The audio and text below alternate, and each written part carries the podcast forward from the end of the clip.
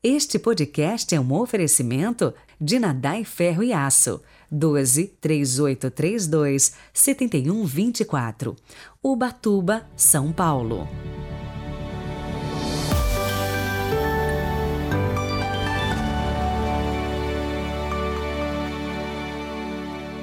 Sábado, 29 de outubro de 2022. Quem se eleva será humilhado e quem se humilha será exaltado.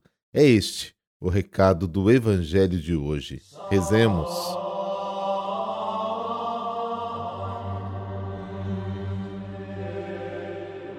Pelo sinal da Santa Cruz, livrai-nos Deus, nosso Senhor, dos nossos inimigos. Cantem vossa glória, Senhor, os nossos lábios. Cantem nossos corações a nossa vida, e já que é vosso dom tudo o que somos, para vós se oriente também todo o nosso viver. Amém.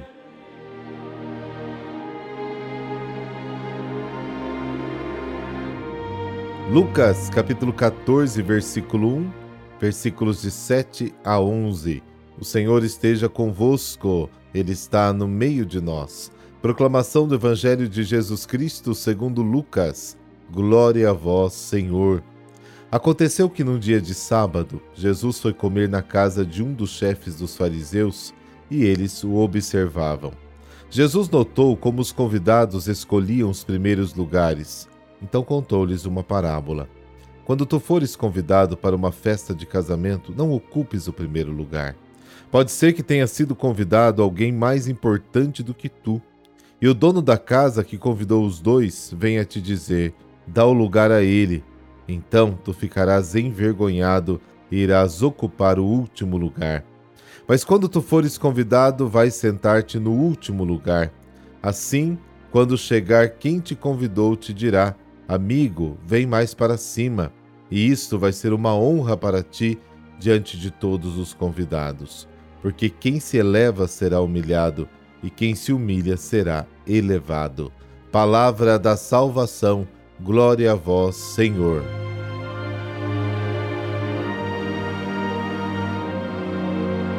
A palavra de graça que Jesus tornou visível com seus ensinamentos e suas curas corre o risco de ser suprimida. Para Jesus, o evento da morte está cada vez mais próximo, como todos os profetas que o precederam. Esta realidade que Jesus vai ao encontro mostra claramente a rejeição do homem e a paciência de Deus. Rejeitar Jesus como Messias, a única palavra de graça do homem Pai, obtém sua própria condenação e fecha essa possibilidade que o Pai lhe abriu para acessar a salvação. No entanto, a esperança ainda não se extinguiu.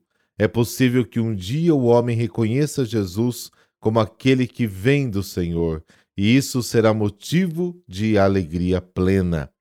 A conclusão, portanto, de Lucas nos faz entender que a salvação não é um empreendimento humano, só pode ser aceito como um presente absolutamente gratuito.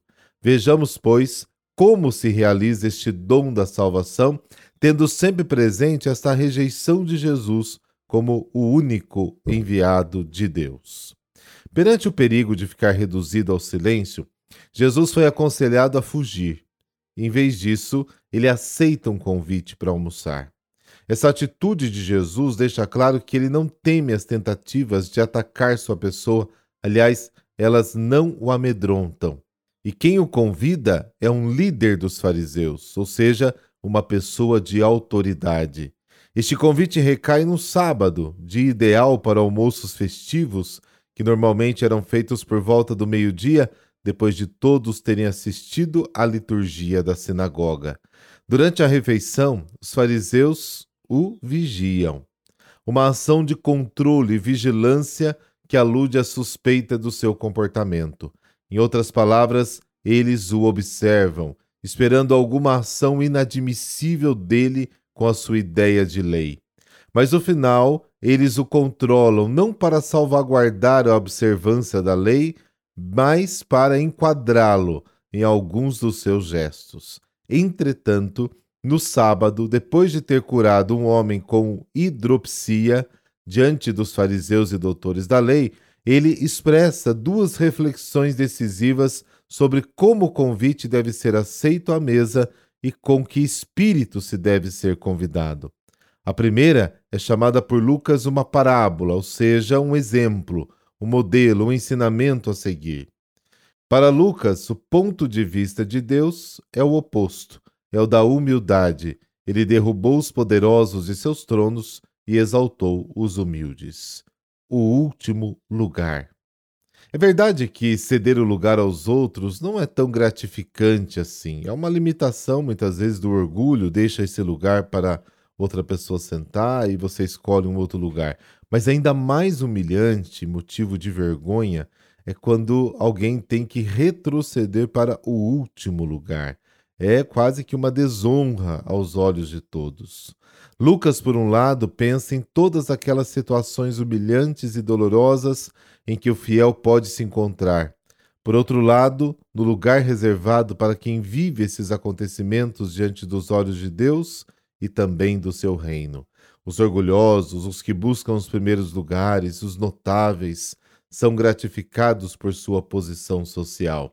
Ao contrário, quando Jesus veio morar entre nós, não havia lugar para ele, estão lembrados? E ele decidiu ficar ali, escolhendo seu lugar entre os humildes e simples. É por isso que Deus o elevou, o exaltou. Daí a preciosa sugestão de escolher sua atitude, privilegiando o último lugar. O leitor pode ficar perturbado com essas palavras de Jesus ao ler o Evangelho, que minam o sentido utilitarista e egoísta da vida. Mas a longo prazo, seu ensinamento revela-se decisivo para a ascensão ao alto, o caminho da humildade conduz à glória. E cá entre nós, Deus não resiste à oração e à vida dos humildes. Hoje a igreja celebra São Narciso. A tradição da igreja nos conta que São Narciso foi eleito bispo com quase 100 anos de idade e administrou a diocese de Jerusalém até a idade de 116 anos. A lembrança que se guardou dele é a de um homem austero, penitente, humilde, simples e puro. Fez um trabalho tão admirável amando os pobres e doentes. Presidiu o concílio onde se decidiu que a Páscoa devia cair no domingo. Conta-se que foi também na véspera de uma festa da Páscoa que Narciso transformou água em azeite para acender as lamparinas da igreja que estavam secas. Narciso foi caluniado sob juramento por três homens. Embora perdoasse seus detratores, o inocente bispo preferiu se retirar para o isolamento de um deserto. Segundo a história, os caluniadores sofreram terríveis castigos. Depois de algum tempo, Narciso reapareceu e foi aclamado novamente como bispo da cidade onipotente e poderoso Senhor, que destes a São Narciso muita luz para guiar o rebanho de Cristo na cidade de Jerusalém. Mandai o vosso Espírito Santo para nos guardar e mostrar os caminhos que levam a vós. E pela intercessão de São Narciso, concedei-nos a graça que vos imploramos. Por Cristo nosso Senhor. Amém. Dessa bênção de Deus Todo-Poderoso, Pai, Filho, Espírito Santo. Amém Bom sábado. Amanhã nos falamos.